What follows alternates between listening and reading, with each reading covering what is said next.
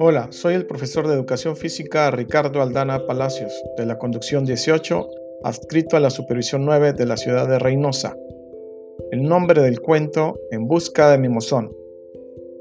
Objetivos de aprendizaje, tareas motrices, actividades de juego asociadas a la trama del cuento motor, utilizando una cuerda como único material didáctico para la realización de la coordinación oculomanual, habilidades físicas básicas, lanzamientos, orientación espacial, respiración y relajación.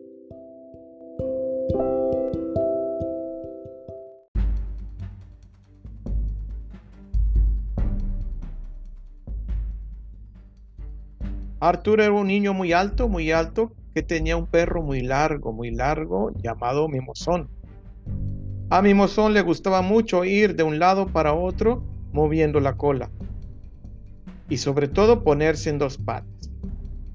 A Arturo le encantaba sacar a pasear el perrito por todo el pueblo y jugar con él a tirarle una piedra cerca o lejos para que Mimosón la recogiera y se la devolviera.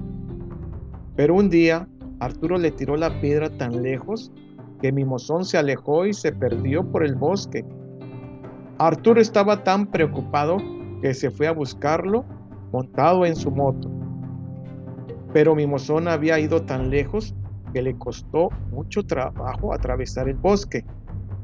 Nada más llegar al principio del bosque, Arturo, Arturo aparcó la moto. Se puso a pensar. Lo primero que debía cruzar era un estrecho camino rodeado de árboles y para que no perderse no se podría salir del camino. Seguidamente se encontraba con unos riachuelos que debía saltar sin mojarse. Nada más pasar el riachuelo se encontró ante un precipicio y no se podía caer al vacío. A continuación se encontró un puente porque debía pasar por debajo. Tenía que agacharse.